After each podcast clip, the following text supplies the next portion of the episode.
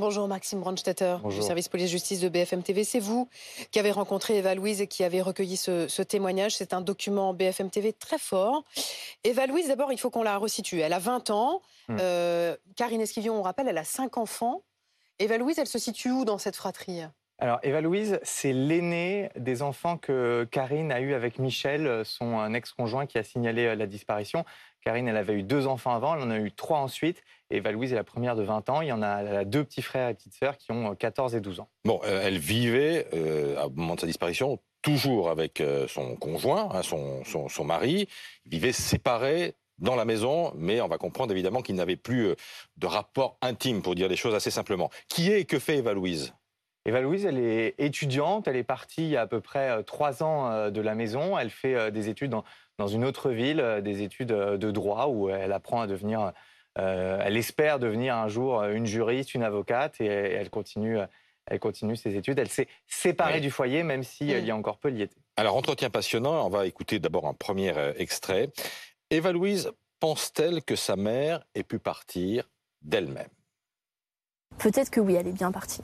Je- J'essaie de me faire à cette idée-là par rapport au fait. C'est-à-dire qu'elle a pris quand même quelques affaires, elle a envoyé deux, trois messages. Je me- J'essaie de me faire à cette idée-là. Après, là où j'en suis convaincue et persuadée, c'est qu'elle ne serait jamais partie aussi longtemps. Partir volontairement comme ça, du jour au lendemain, sans prévenir, sans donner de raison, ça lui ressemble pas. On a la chance d'avoir une maman qui est euh, très présente pour nous, très maman poule, hein, on peut dire ça vraiment comme ça, une maman poule. Euh, donc, euh, donc on a cette chance-là que certains enfants n'ont pas. Donc on se dit en fait ce qui est surprenant c'est d'avoir laissé les enfants. C'est pourquoi avoir laissé les enfants. Mais oui on envisage le pire. C'est dérangeant. Ça, ça travaille la nuit. hein. Euh, C'est oui je vais travailler, euh, oui je vais à la fac, euh, oui je vois des amis pour essayer de me changer les idées. Mais quand je suis seule chez moi la nuit et que va le moment de s'endormir, le sommeil ne vient pas. La peur est là. Elle ne serait jamais partie aussi longtemps, dit Eva Louise, qui au, premier, au départ pouvait penser à une disparition volontaire, mais elle ne veut plus y croire parce que bah, ça fait maintenant deux mois que, que sa mère a disparu. C'est intéressant, on sent tout le paradoxe lorsqu'on discute avec elle. Elle a envie de croire que sa mère est partie toute seule. Pourquoi? Parce que ce serait peut-être l'hypothèse la plus rassurante. Et en même temps, elle nous a énuméré beaucoup de choses qui fait que ça lui ressemble pas. Euh, Sa mère, elle lui demande, elle lui envoyait des textos tout le temps.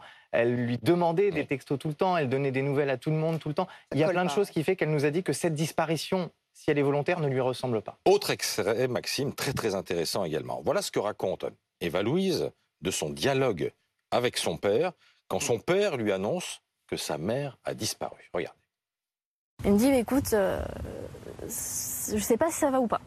Je fais, oula, qu'est-ce qu'il y a? Maman va bien, les enfants vont bien. Première question qui me vient à l'esprit. Il me dit, bah, justement, c'est par rapport à maman, euh, bah, maman est partie. Donc là, il m'explique qu'il a cherché partout, qu'il a reçu un message. Donc, euh, marre de vivre, euh, marre, pas, marre de vivre à deux, mais pas en couple. Donc, euh, on s'est dit, bon, peut-être qu'elle est partie. Mais quand je l'ai appris, c'était dans le bus. Et euh, heureusement que j'étais assise à ce moment-là. Heureusement. Je me suis dit, bon, elle nous fait une blague, elle va revenir, c'est pas possible. On se dit, c'est pas possible, pas à nous, pas à nous.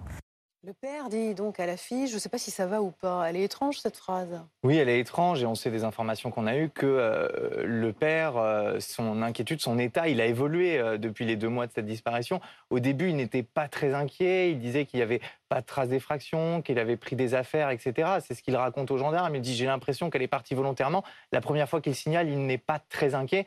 Au fur et à mesure, il se dit beaucoup plus inquiet maintenant que ça fait bientôt deux mois qu'elle a disparu. Alors, troisième extrait justement au sujet de son père. Peut-il faire partie des suspects? Voilà ce que dit Eva Louise. Pour répondre à la question concrètement si mon père l'a fait ou pas, non. Voilà, je le dis franchement, non. Je me suis pas posé la question dans le sens où effectivement c'est normal qu'on suspecte. Parce que quand on voit les affaires aujourd'hui, euh, le premier suspect c'est le mari ou l'ex-conjoint. Euh, donc là, dans le cas où on est, on j'utilise plus le terme d'ex-conjoint parce qu'ils n'étaient plus ensemble dans une relation intime. Mais euh, mais il y, a eu- il y a eu ce qu'il fallait à la maison. Il y a eu la police scientifique qui est venue. Il y a eu des fouilles. Mais il n'y a rien qui prouve que c'est mon père. Et pour le moment, tout prouve que ce n'est pas lui. Et effectivement, Maxime, il n'y a aucun élément aujourd'hui contre, contre le père. Quelles sont les pistes d'ailleurs sur lesquelles travaillent les enquêteurs? Bah, On sait que dans ce genre d'enquête, ils travaillent évidemment sur toutes les pistes. Évidemment que l'entourage familial, dont le père, mais d'autres, sont envisagés. On envisage aussi la mauvaise rencontre, peut-être un enlèvement. On envisage forcément le départ volontaire, peut-être avec quelqu'un qu'elle a rencontré, qu'elle connaissait. En tout cas, ce qu'on sait, c'est que les gendarmes creusent dans toutes les pistes. Ils ferment des portes jusqu'à espérer euh, trouver ce qui s'est passé. Dernier extrait, c'est un appel. Un appel euh, poignant d'Eva Louise, un appel poignant à sa maman. Reviens, fais un signe, tout simplement. Juste un signe. Voilà.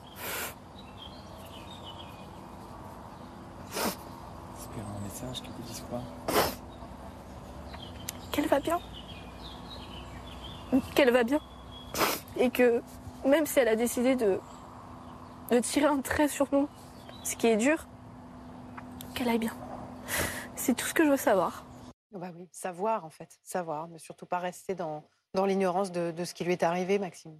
Oui, c'est ce qui est plus dur pour elle. Elle, dit même, elle nous a dit, vous savez, même si c'est le pire, j'aimerais juste le savoir, sortir d'espèce de, de, cet état végétatif qui dure depuis deux mois où elle se pose chaque soir quand elle est seule la question dans son lit.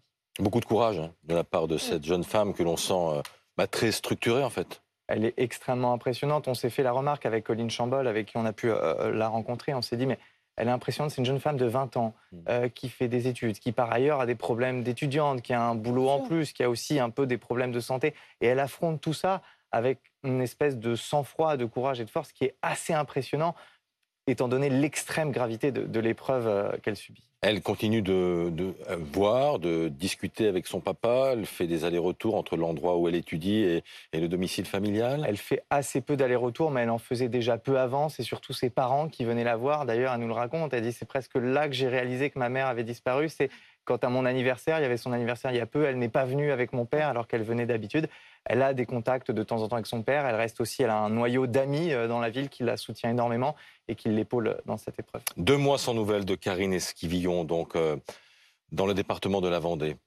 Merci beaucoup, Maxime, donc sur des images de Colline Chambol.